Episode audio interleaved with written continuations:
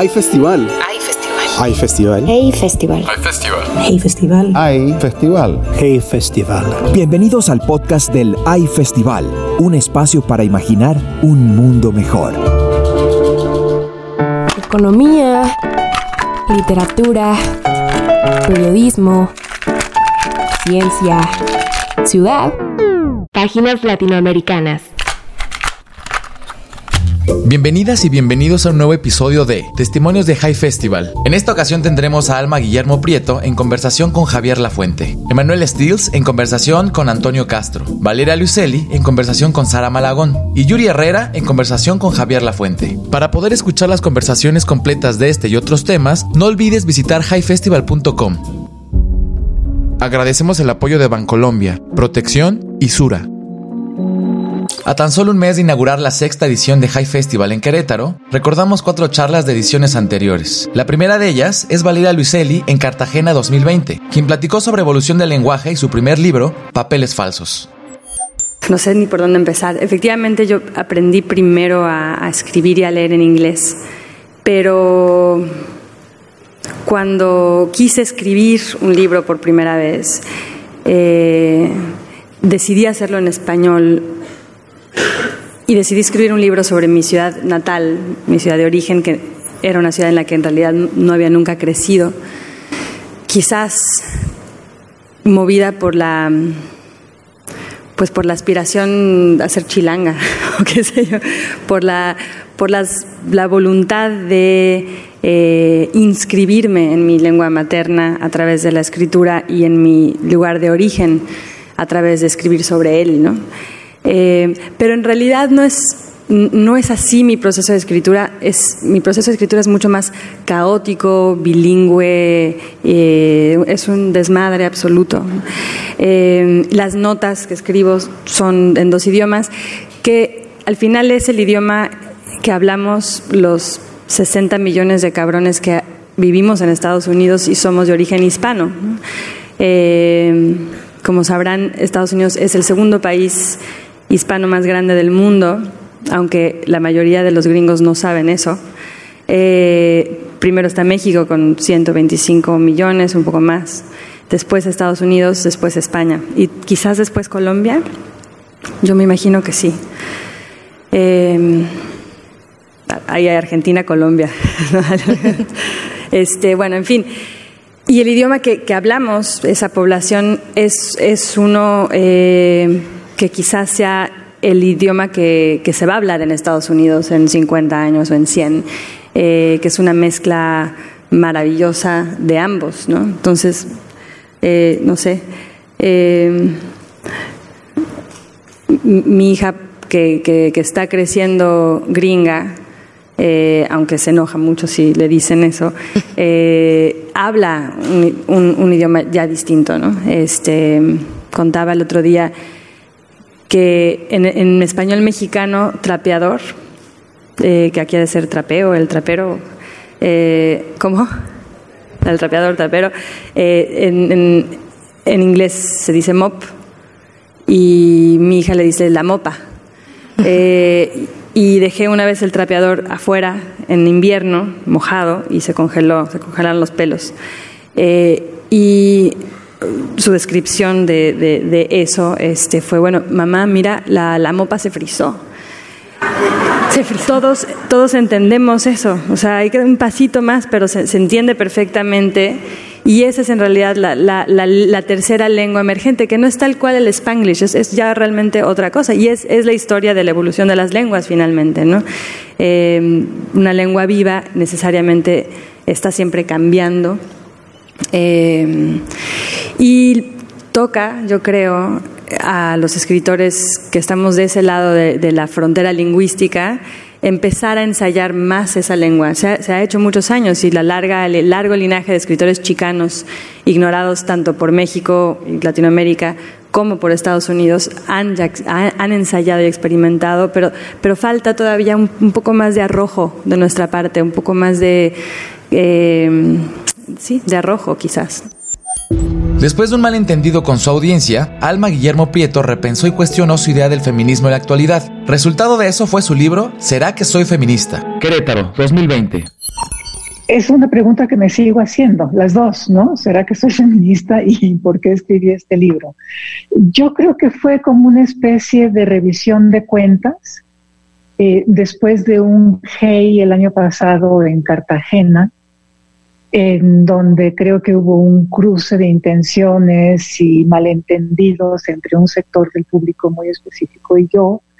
Em, hubo un matoneo en redes eso me enojó muchísimo, me puse furiosa y escribí, decidí escribir como una defensa, como que no soy feminista.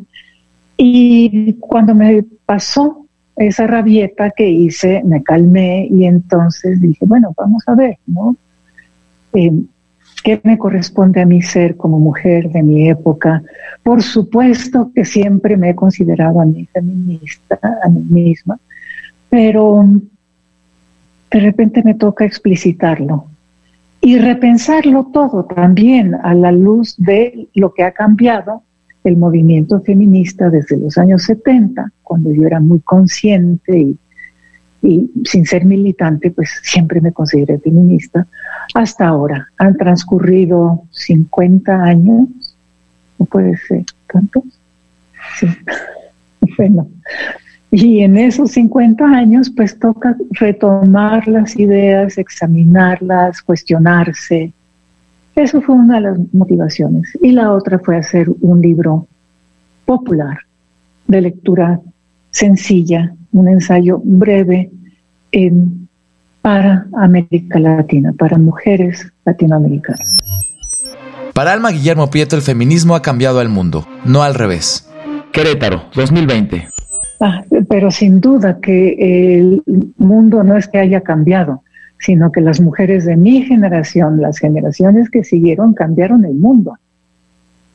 Eso, por supuesto que ha sido importantísimo, pero también ha cambiado el feminismo en muchos aspectos.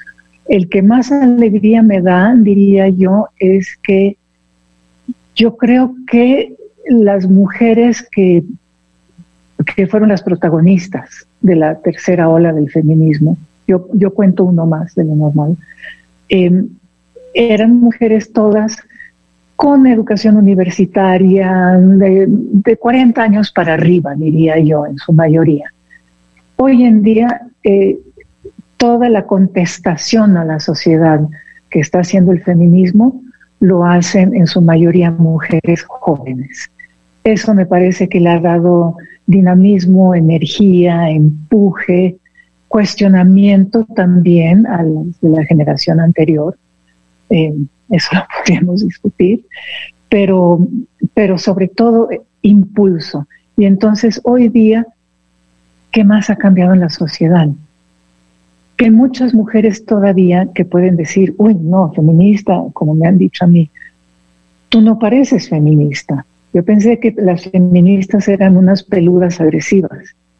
Entonces, hay un rechazo a la idea del feminismo, pero si tú les preguntas a las mujeres, ¿tú crees que las mujeres deben de ganar igual que los hombres?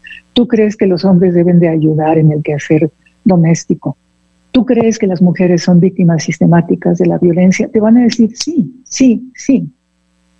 Entonces el mundo está lleno ahora de mujeres que sin saberlo o sin quererlo reconocer quizás son feministas.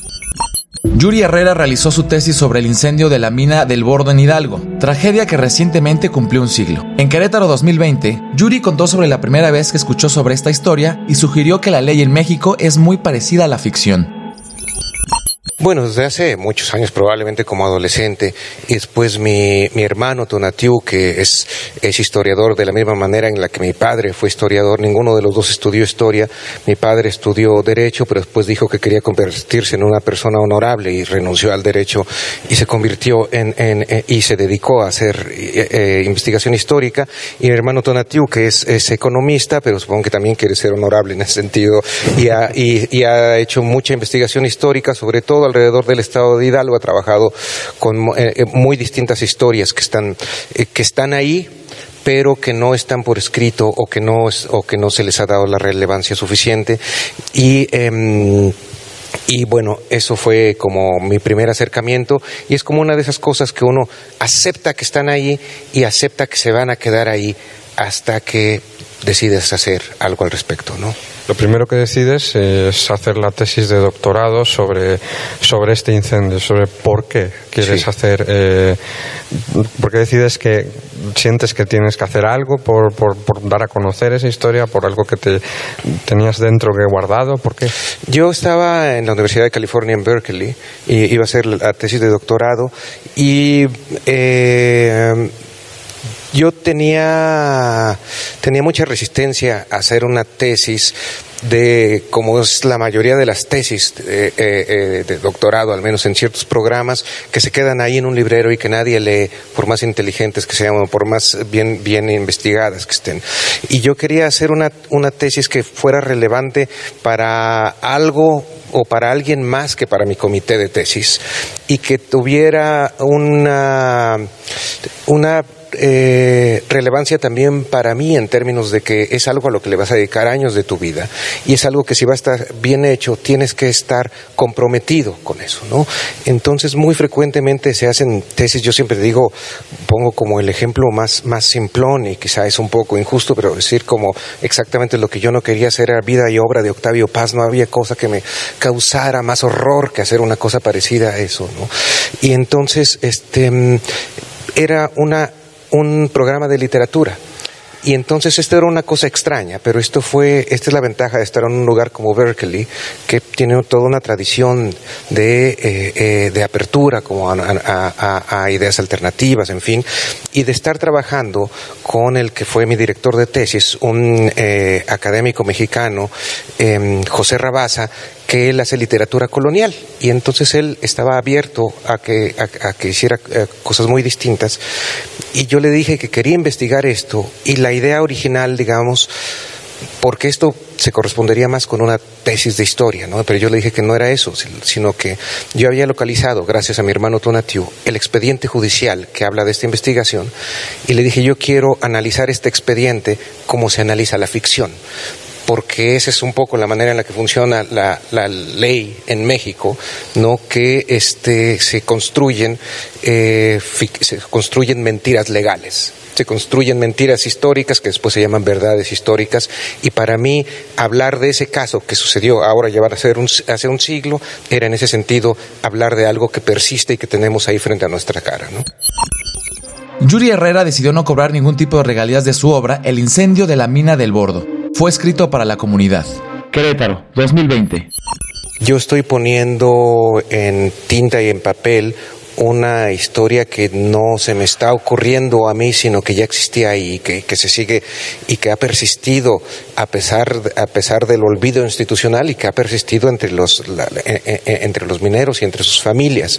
Y que a mí no me parecía legítimo ponerle mi nombre este, como, si fuera, como si fuera mi propiedad a una, a una historia que ha sobrevivido a pesar, a pesar de todo esto. Em, por otro lado, eh, bueno, yo nunca he pretendido juiciosamente eh, hacer dinero con la literatura, evidentemente, no sé quién, quién, quién pueda hacerlo, este, yo sin duda no, pero específicamente con este libro, yo sabía que esto, que este era un libro que no podía, que, que en el cual yo no, no, no, no podía eh, quedarme con regalías de ningún tipo. Entonces yo le dije a Julián desde el principio, eh, Julián Rodríguez, mi editor en, en Periférica, le dije que yo quería que saliera este libro, pero que quería que solo le iba a poner dos, dos condiciones, ¿no? O sea, que después hablaríamos si iba a haber algo regalías o no.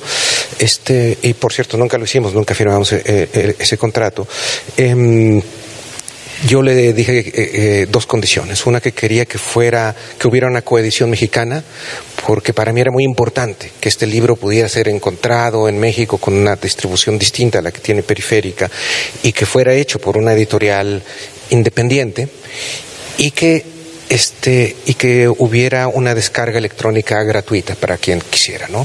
Es decir, a mí me parece bien que la edición impresa se venda y se, y, se pague bien porque pues la gente que, que, este, que trabaja en las editoriales tiene derecho a ser bien pagada y a, ser remunerado por su trabajo, pero que también existiera la posibilidad para quien quisiera tener acceso a esta historia a descargarla electrónicamente. Entonces, este, decidimos muy rápidamente que a quien le queríamos proponer fue a la gente de la cooperativa editorial Ámbar, perdón por decir su nombre antiguo, ya que, espero que ya no cause problemas y que después tuvieron que cambiarlo a la cooperativa editorial Quinqué y que hicieron esta versión bellísima eh, y muy respetuosa de esta historia que a mí me tiene muy, muy contento. La impunidad, al igual que hace 100 años, sigue presente en las instituciones mexicanas. Yuri Herrera invita a no acostumbrarnos a la normalidad que permite a la ley fallar. Querétaro, 2020. No queda muy claro qué tan rápidamente. En el peor de los casos es en media hora, en el mejor de los casos cinco horas después de iniciado el incendio, una cosa así. Los administradores de la mina deciden cerrar la mina con los mineros que quedan adentro, básicamente enterrándolos vivos, eh, y lo hacen para salvar las instalaciones, es decir, para, para, para salvar los tiros, para, para, que la mina pueda seguir siendo utilizada. Y. Em, argumentan eh, eh, diciendo que hay una serie de gases tóxicos que no permiten que nadie pueda sobrevivir después de unos cuantos minutos. El hecho de que seis días después, cuando abren la mina y descubran que hay siete mineros vivos, este, e, evidencia que no solo había mineros vivos en ese momento, sino que probablemente había muchos más, porque también encontraron muchos cadáveres cerca de las salidas, gente que se había acercado y que encontraron que ya les habían cerrado las vías de escape. Y el asunto es que esto no es una falla técnica.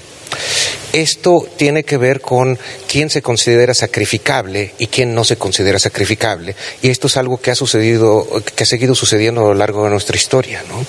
Entre todas las cosas que están sucediendo en México en este momento, por ejemplo, es increíble que no esté todos los días en primera plana las fosas comunes que las madres buscadoras han encontrado en múltiples lugares, pero especialmente en Veracruz. ¿no? Eso tendría que ser una de esas noticias con las cuales tendríamos nosotros que detener este país. Y tendríamos que haberlo hecho desde hace muchos años. Tendríamos que haberlo hecho cuando empezó, cuando empezó el, secuestro y asesinato de, mujeres en Ciudad Juárez, cuando las múltiples ocasiones que Calderón victimizó, victimizó a gente que había sido asesinada por el crimen organizado o por el ejército, o cuando Peña Nieto mandó violar a las, a, las mujeres en, en Atenco. Y yo por eso creo que lo que hicieron todas las activistas feministas en la Ciudad de México, es algo que tendríamos que haber hecho desde hace muchísimo tiempo, ¿no? Es decir, que no es posible que nos acostumbremos a esta normalidad en la cual hay gente que es sacrificable y hay gente para la cual la ley es una cosa que es casi accidental, ¿no? Es decir, la protección de tu vida es algo que a veces sucede, pero la mayor parte de las veces no sucede. Y entonces mi planteamiento en ese sentido, que sí, por supuesto yo lo tenía claro, es que la impunidad no es un invento de Felipe Calderón, aunque lo haya perfeccionado, ni de Peña Nieto, sino que la, impunidad tiene una genealogía en este país y que la impunidad es inclusive un asunto colonial, ¿no? Es decir, esta idea de que en este país siempre ha habido ciudadanos de primera y ciudadanos de segunda y que para, para algunos existen las instituciones y para otros lados esas instituciones solo existen en términos punitivos, pero no como algo que proteja tu integridad, ¿no? Emanuel Stills es una periodista belga independiente que radica en México. En la edición de Cartagena 2020, explicó el título de su libro El Teatro del Engaño, sobre el caso de Florence Cassés e Israel Vallarta de 2005.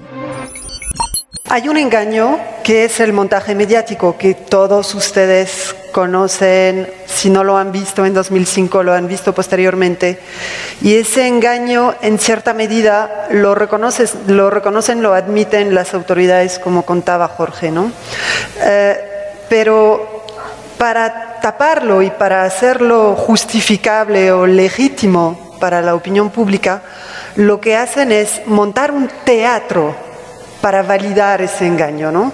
Eh, bueno, ya no sé si empezar desde el principio o el final, pero el caso es que nos dicen, eh, hemos detenido a estas personas, eh, pero lo que se vio en televisión no era el momento de la detención.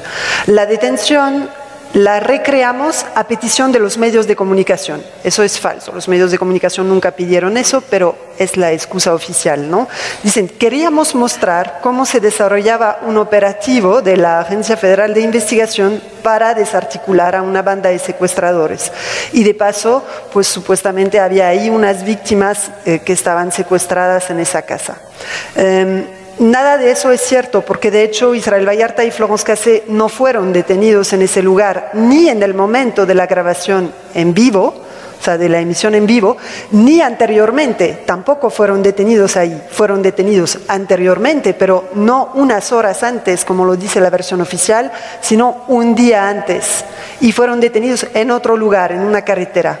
Eso ya plantea la duda de cómo fueron rescatadas las víctimas entonces porque si fueron detenidos en la carretera y no se detuvieron a ningún cómplice en el lugar de los hechos, ¿quién estaba cuidando de estas víctimas secuestradas supuestamente en la casa de Israel Vallarta? Eso responde, bueno, o sea, es el primer elemento. esto es muy importante que lo cuentes, porque claro, a veces no se ve claramente que es posible que que Israel y que Florence no estuvieran en la casa y que ni siquiera la los, los, digamos, los prisioneros, o sea, los secuestrados, estuvieran en el rancho de Las Chinitas, ¿no? Entonces... ahí es la, es, la gran trampa de la, de la policía. Exacto, hay muchas más trampas. Luego, a partir de ahí, lo que van a hacer es fabricar un expediente, porque la incipiente investigación policial se conoce y no, no hay ningún elemento racional Mm,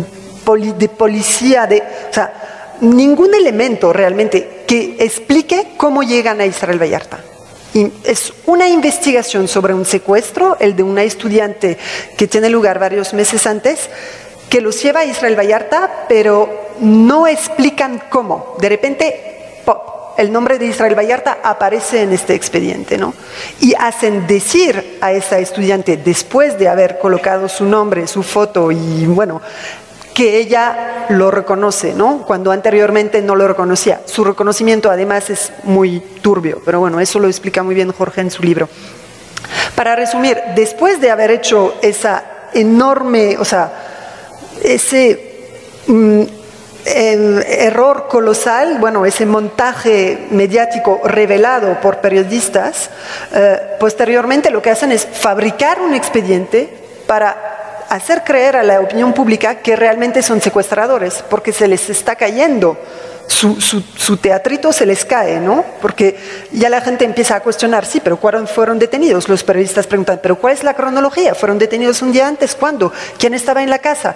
Todas las preguntas las tapan diciendo, no, pero es que eran secuestradores y ahí había víctimas y entonces inventan pruebas, colocan armas, colocan y todas las pruebas que estaban en la grabación las ponen en el expediente, pero se demuestra que estas armas, estos vehículos, estas credenciales de elector robadas no tienen ninguna conexión con Israel Vallarta y Florence Cassé.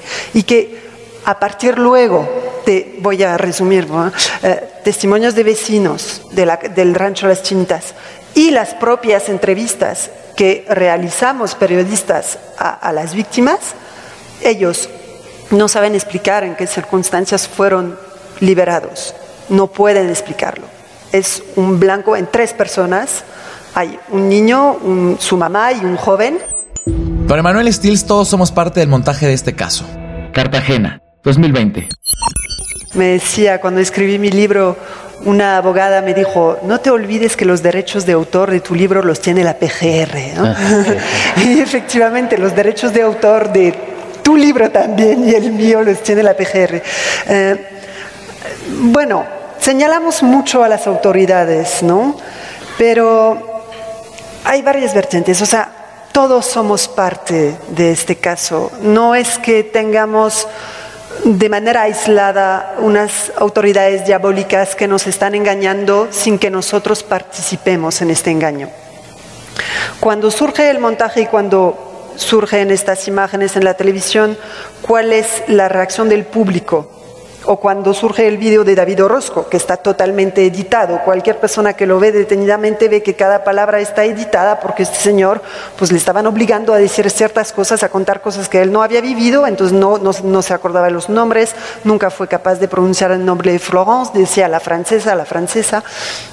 Este, nos ponemos a, estudiar las imágenes y ah, aquí hay una incoherencia. De hecho, en el montaje, ¿no? cuando llega la policía, entra en el rancho Las Chinitas, van hacia la cabaña donde están los secuestrados, supuestamente la detención se va a dar en vivo, y ahí es un policía los que les abre la puerta y les dice, pasen cámaras, aquí estamos ya, ¿no? O sea, pero como público no estamos viendo esas cosas. Lo que estamos viendo es una pareja de secuestradores que está teniendo a tres personas detenidas en su casa, un niño y que por una vez, por una vez, la policía está haciendo su trabajo. Eso es lo que vemos como telespectador y nos alegramos y lo vemos en televisión y por lo tanto no podemos dudar de ello. Florence Cassé y Isabel Vallarta son secuestradores y esa imagen se, nos queda grabada. O sea, y, y no, digamos, luego no, no hay por parte tampoco de la prensa un trabajo crítico de cuestionar a las autoridades y decir, ok, hicieron este montaje, pero ¿por qué lo hicieron? ¿Por qué hicieron este montaje? ¿Qué pasó realmente? Cuéntenos lo que pasó atrás de este decorado, ¿no? Y pues todo el mundo finalmente se contenta, se satisface con esta versión oficial porque queremos ver a los secuestradores en la cárcel, vemos lo que queremos ver también, ¿no? Queremos que la policía actúe contra ellos. Entonces yo creo que nos dejamos ganar por las emociones, simplemente. Luego, las víctimas los acusan, mal que bien, o sea, con muchas incoherencias, mm, van cambiando sus testimonios y se van afinando en función de las necesidades políticas. Inicialmente la mamá y su hijo no los acusaban, pero ya cuando este, hay que reforzar la versión de que son secuestradores, cambian sus testimonios. Cuando empieza la pelea con Francia, se refuerzan más sus testimonios. El testimonio de la mamá, Cristina Ríos, cada vez que hay un evento político complicado, pues sacan un nuevo testimonio de ella donde extiende sus acusaciones. Cuando realmente en su primer testimonio ella dice, no conozco a estas personas, no son mis secuestradores, no tienen la misma voz, no los reconozco. O sea, a, ese testimonio es el primero, ¿no? Entonces, em, yo creo que todos de alguna manera hemos alentado esa mentira ¿no? y hemos participado a ello. Con nuestra indiferencia frente a la tortura, se sabe desde el inicio del caso que Israel Vallarta fue torturado, hay pruebas de ello en el expediente. La indiferencia también de la Comisión Nacional de Derechos Humanos que mandó peritos a reconocer y a hacer informes sobre la tortura que vivió, los choques eléctricos de los cuales que eh, conservó marcas en todo su cuerpo de todos los golpes y todo, y eh, que decidió no actuar y enterar el expediente. ¿no? Eh, bueno, yo creo que toda la sociedad finalmente participó un poco y aceptó dejarse engañar, ¿no? cosa que pues hoy en día, o sea, realmente lo que, lo que importa es no tanto, yo creo que se ha hablado mucho, demasiado de Florence Cassé, es eso no culpable, cada uno tiene su opinión. No es eso lo que importa, o sea, lo que importa es tener una policía que no tortura, que una policía que no hace montajes y engaña, porque ¿quién sale ganando de este montaje? ¿Quién gana? Durante la edición de Cartagena 2020, Valeria Luiselli recomendó una lista de escritoras y escritores chicanos. Considera que no son muy valorados en ambos lados de la frontera.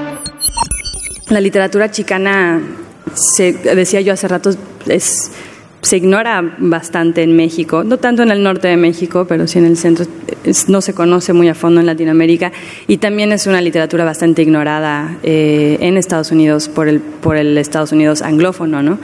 Em, hay extraordinarios escritores y escritoras, no sé si Gloria Saldúa se lee aquí, pero tiene un libro Gloria Saldúa que se llama Borderlands, La Frontera, que es uno de los mejores acercamientos. De algún modo, de algún modo ya eh, algunas cosas que dice Gloria Saldúa sobre la frontera suenan casi naif porque ella hablaba de la frontera de, hace muchas décadas y la frontera no estaba tan militarizada como está ahora no estaba tan vigilada como está ahora.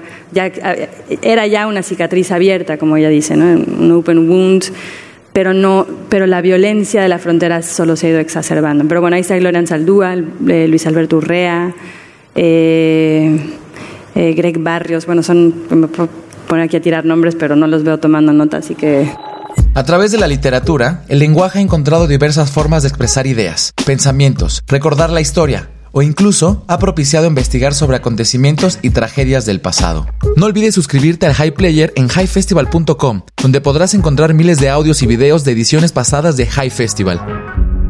Agradecemos el apoyo de Bancolombia, Protección y Sura. Hay festival. Hay festival. Hey festival. Hay festival. Hey festival. Hay festival. Hey festival. Esta fue una producción de Junkie Media.